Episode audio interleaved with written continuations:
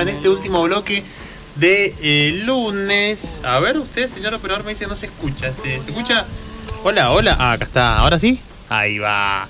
Que Seguimos te agarraste entonces. el micrófono mañoso. Me agarré el micrófono que me ha acompañado desde el primer Mañoso. día acá en la 103.1.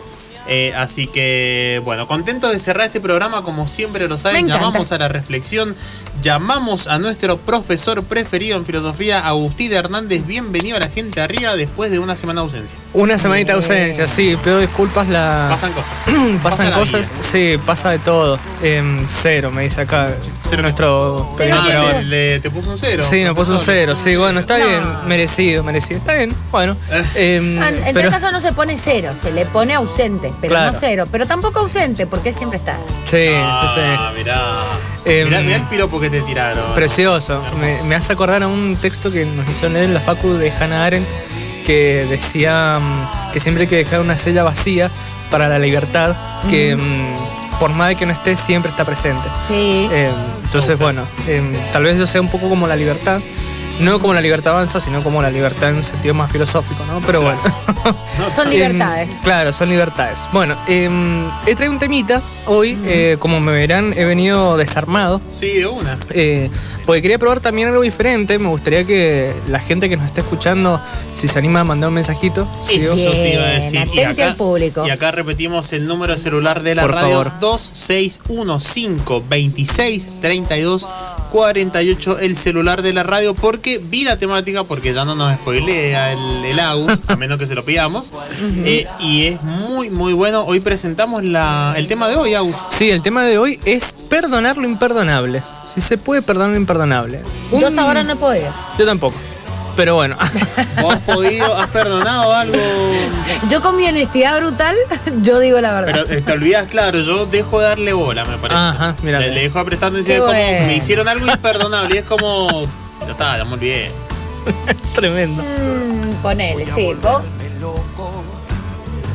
Perdona, pero no olvide. Ajá, a lo calle 13, a lo. mm, Claro, ¿qué Eh, hace René? René. Sí, perdona. René Santos. Claro, ese es el tema. Porque perdonar así de la boca para afuera, para dejar al otro tranquilo, dale, sí, te perdono. No, eso sí, sí, porque uno no va a ser un loco por la vida ahí, ni tampoco quién es para impartir el perdón, ¿no? Claro, tal cual. Pero el tema es que queda doliendo algo en el corazón. Bueno. y eso no cura rápido. No, no, no, tal cual. Acá viene el debate filosófico, es porque he traído a dos titanes de la filosofía, que es Hannah Arendt y Jacques Derrida, que ambos dos hablan del perdón.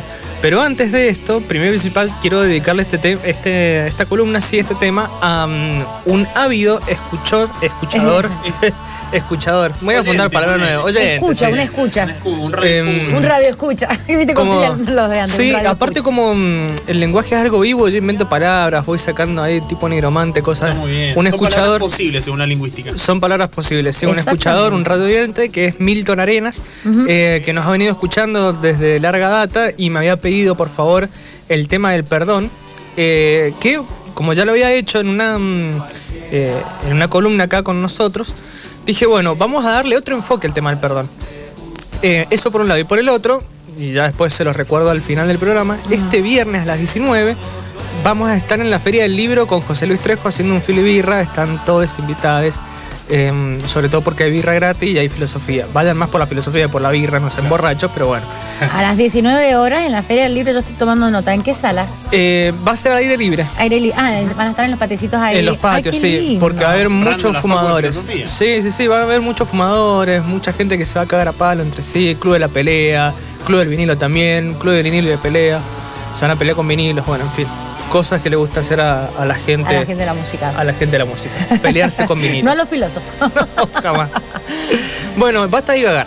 Em, ¿Qué pasa? Jacques Derrida nos dice que la única manera de perdonar puramente, de que haya un perdón puro, es perdonando lo imperdonable. ¿sí? Entonces, antes de empezar con la pregunta trillada de qué es para ustedes lo imperdonable, para Claro. que también nuestros radio escucha la Se vayan ubiquen, craneando, claro, claro. eh, Derrida lo que dice es que, claro, cuando uno perdona, no tiene que buscar el cambio en el otro. Fíjense eso. Esto es muy curioso lo que plantea Derrida. ¿Por qué? Porque siempre que perdonamos buscamos que el otro cambie. ¿Sí? Por ejemplo, vos mentiste, bueno, la idea es que no me mientas nunca más. O vos, por ejemplo, hiciste algo que para mí eh, no sé, sigo pensando en la traición, me robaste, La por traición ejemplo. para mí es una de las heridas más difíciles, más- si bien es eh, heridas del alma, como digo yo, Sí. pero es una de las cosas para mí, o la falta de códigos, más imperdonables. Bueno, una Para falta mí. de códigos. Pero vos, Pero traición, llamarlo, no sé cómo se juega ahí en la. Bueno, ¿Cómo se el. Claro, no sé cómo se En el escribe. Porque puede ser un montón de cosas, ¿viste? claro, bueno, pero por ejemplo, vamos al caso de que el ejemplo más claro de algo imperdonable que me plantean muchas personas es el tema de la infidelidad, ¿no? Entonces, por ejemplo, tenemos al amigo, amiga o amigue que eh, nos planta los cachos, nos sentamos a tomar unos mates y esta persona cachera nos dice, che, te pido disculpas. Y uno admite y dice, bueno, está bien, te perdono. Pero ¿qué hay detrás de ese perdono? Claro. Ese te perdono para Derrida. Para Derrida lo que hay es un desinterés. Es decir, que... Claro, no importaba demasiado. Claro, no solamente no importaba, sino que además, para que haya un perdón puro, es algo que yo realmente nunca pude perdonar y aún así lo hago. Y ese hacerlo implica el no cambiar al otro, ¿no? El no Claro, que pretender. pueda reincidir. Claro, que no pretender que el otro sea diferente a partir del perdón que yo le otorgo. Ah, te bueno. perdono, seguime gorreando. Un poco, claro, un poco, pero una corrección un poco moral, ¿puede ser? Claro que es moral, sí. Eh, de hecho traigo este... Te perdono esta, puedes ir por otra. Claro, puedes ir por otra. Claro, no. Porque Qué ¿qué feo. pasa? Una de las la que sigue. Que- Claro, una de las condiciones del perdón es que el otro cambie, necesariamente, ¿no? Sí, Sí. uno quisiera que, no sé si cambie, pero al menos se si hay un pedido de perdón, ponele, eh, bueno, que haya cierta cuota de, bueno, sí, la verdad que la cagué, ponele. En Claro, cualquier ámbito, no solamente estoy hablando de la infidelidad. Claro. un poquito, decir, che, la verdad que no, no, me- no, no estuvo bueno. Cierta reflexión, no sé si cambio de la persona. Que no se repita. Bueno, pero ahí que es. no sé exactamente cómo dice el Diego, pero que no se repita. Pero que no se siempre repita. la otra mejilla, pregunta Laurita. También. Epa, epa. Igual en un momento vamos a hablar de perdonar, eh, o sea, vamos a ver la otra cara, porque yo estoy pensando también cuando uno no perdona, Sí. pero por ejemplo, no toda tu vida pasa por esa situación, o sea, no te perdona esa situación. Después podemos seguir siendo, o sea, no hablo de pareja, por ejemplo. No, no, no, de claro. amistad, algo. No te perdono que hayas estado con tal persona o hayas hablado o hayas hecho algo sobre mí. Yo soy más Pero susceptible con las amistades no que con la pareja, por ejemplo. Claro. Yo soy más susceptible con las amistades, co- como él digo, que con las parejas. Las parejas- Por ejemplo, en la pareja, a ver, son otros códigos, otros temas. Puede pasar otra cosa. Es otra esfera, Es claro. otra esfera, muy, muy, muy de pareja. Pero con los amigos sí está esa cosa, ¿viste? De, de confianza, de, de- No de traición, de pero sí de, de- de- de si vos diste, esperás lo mismo del otro. Claro. Y que no me digan que nada. Sí, tal cual. Bueno, ahí entra en juego la lealtad un poco, ¿no? Esos, Exactamente. Esos valores tan de, em, de los guerreros antiguos, ¿no? La lealtad por el otro, el respeto absoluto, ¿no? Y qué pasa cuando esa lealtad se rompe, ¿no? Bandos. Em, claro, ahí eh, eh, empieza una nueva esfera en el mundo de la amistad, de, de las relaciones humanas, que ya no se puede seguir de la misma manera. Entonces, ¿qué hacemos ante ese perdón? Y acá traigo- a ver. acá traigo a colación a la pequeña Hannah Arendt, que Hannah Arendt nos va a decir que para ella sí hay cosas imperdonables. Y dice que lo imperdonable es aquello que no se reflexiona. Toma mate con chocolate. ¿Qué pasa? Hay- Imperdonable no se reflexiona. aquello que no se reflexiona, aquello que Ah, lo que justamente... te decía yo, te están pidiendo perdón porque sí, pero no porque están arrepentidos. Exactamente, ¿qué pasa?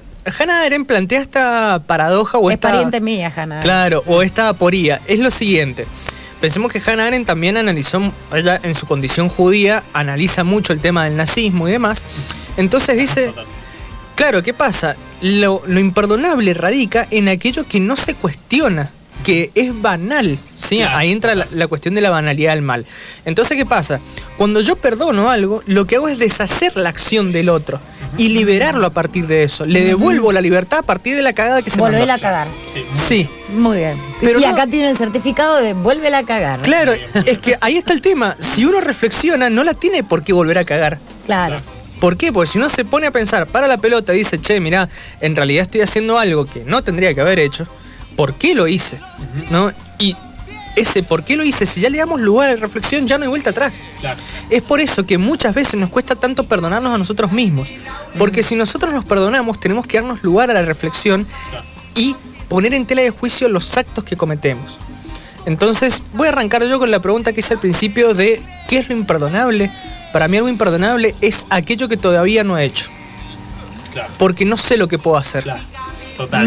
Entonces, si no sé lo que puedo Nos hacer, llevó a esa instancia. tengo la Entonces, total no libertad sabes. de hacer un daño irremediable y no saberlo. O no tener en cuenta de por qué estoy haciendo ese daño. De ahí entra la inconsciencia, porque en realidad cuando uno es consciente sabe cuándo hace daño o no, porque tenés noción del bien y el mal.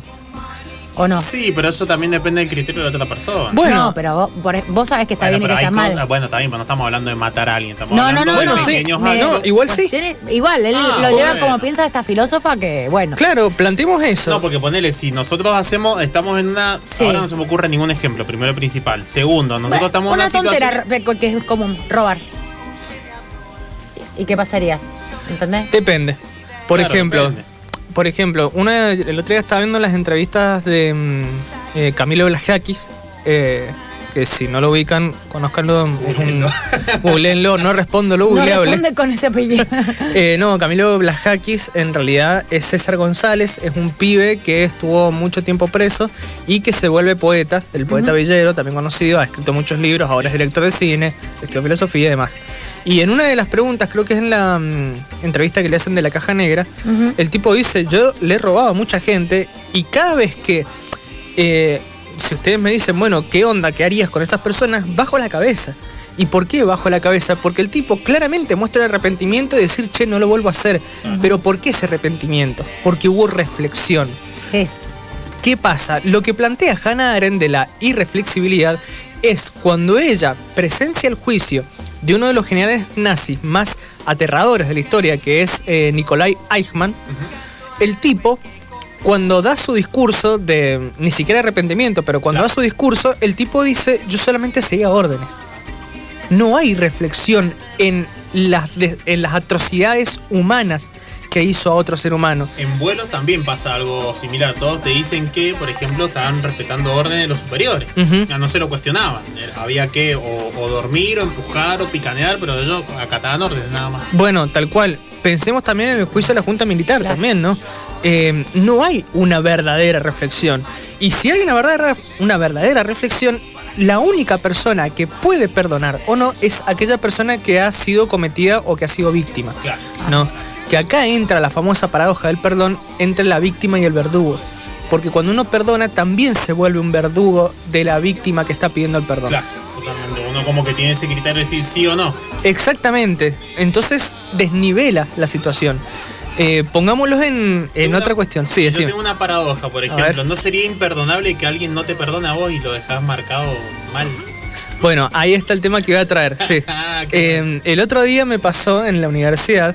eh, estoy tomando parciales, un grupito de alumnos y demás, y los chicos vienen y me dicen, profe, nosotros por falta de responsabilidad no hicimos el trabajo, queremos ir al recuperatorio. Yo les dije, no. Me dan la lección, que me la dieron excelente, los apruebo y van a venir el próximo. No, profesor, pero no lo merecemos. Bueno, ahí está el perdón. El perdón a veces actúa como una condena porque el otro siente que no merece ser perdonado. Pero ¿dónde está el lugar que tiene que ocupar el perdonado? ¿En recibir el perdón? ¿Aceptarlo o simplemente elegir no serlo? Elegir no entrar en esa condición de absolución. Yo creo que si vos, una cuestión de reflexión, ¿no? Si vos sentís que hiciste algo mal, o te equivocaste, o pudiste dañar al otro, porque a veces uno siente que no se equivocó, pero sí hiciste daño. Que son dos cosas diferentes, porque vos decís, no, tengo razón, que, que, se- que la hacía, ¿eh? ¿entendés? Eh, No me, la mente humana es así. Pero en realidad, si uno por ahí se pone un poco más empático con el otro, vos sabes que tus palabras pueden haber hecho daño a ese otro. Y ahí está el momento de pedir perdón. ¿eh? Cuando las palabras o ciertas actitudes duelen, para mí. Más allá, más allá de todo. Y para eso es clave la comunicación. Bueno, ahí hay una de las cuestiones importantes eh, con respecto a la comunicación y es esto de el perdono pero no olvido que recién decía Adri y que muchas personas sostienen. Vale la pregunta a partir de lo siguiente. La etimología de perdón significa la capacidad de olvidarlo todo, ¿no? Mm. Em. La esfera del perdón en realidad nace no en la antigua Grecia, sino en la época medieval, sobre todo con la Biblia, que en realidad el concepto de perdón nace a partir del judaísmo, el cristianismo y el islam. Y sobre todo nace o se funda la actitud del perdón cuando Jesucristo en la cruz dice perdona a los padres porque no saben lo que hacen. Ay, Claro. ¿sí? Entonces, en ese no saber, ¿podemos olvidar algo que realmente nos proponemos como inolvidable? Yo creo que sí, pero tenés que tener una evolución espiritual impresionante. Bueno, ahí está la gran paradoja de perdonar lo imperdonable. No, en esa capacidad de decir suelto. Esto voy a dejar que ya no me re- no, no me, enferme, afecte. No me afecte. Sí, Igual ese, por ejemplo, a partir de ese punto tampoco es que se vuelva algo absoluto. O sea, un día capaz que no te va a doler y al otro día capaz que sí, si te lo acordás o no. el tema es ese, si te lo acordás. No. Vos recién lo dijiste muy al pasar. Yo hay veces que no le doy pelota y me lo olvido.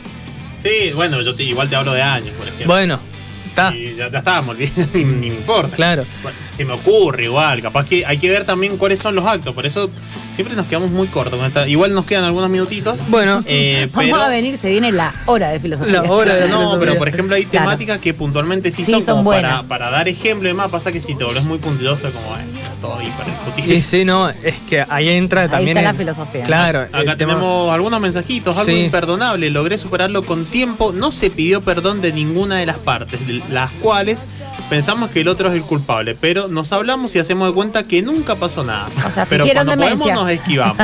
no quedó bien, pero no nos decimos nada al respecto. Bien. Eh, bueno, algunos mensajitos que nos llegan no y sé otra... de quién, pero está bueno. Otro mensaje muy divertido este. Haberme perdido una chica que me fascinaba por no decirle nada. Después de enterarme que quería estar conmigo. Eso es imperdonable para mí. Ah, Bueno, está está. bien, ¿ves?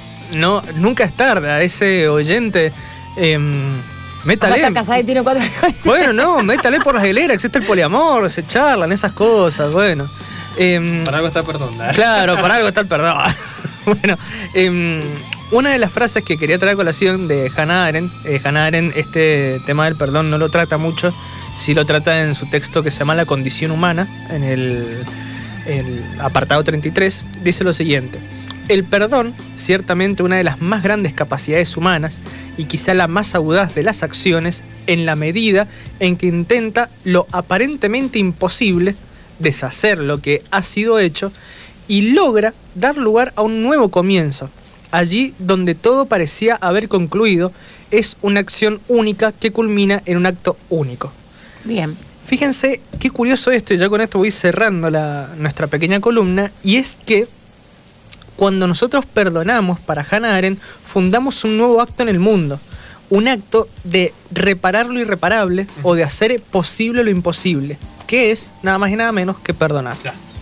Sí, aparte me interesa, interesante la palabra reparar. Acá me llega el mensaje de Laurita Domínguez, el perdón de Bart Simpson, por ejemplo, que es como bastante Mm, mecánico. sí. Como cero arrepentimiento, cero reflexión, cero, cero nada, sino Claro. como al pasar. Sí. Para pasar la situación y punto. Carita de bueno, Claro. listo, chao, sigo. No lo vuelvo a hacer. Un, un poco de discurso también y bueno, ya como que más o menos queda solventada la situación por el momento hasta la próxima.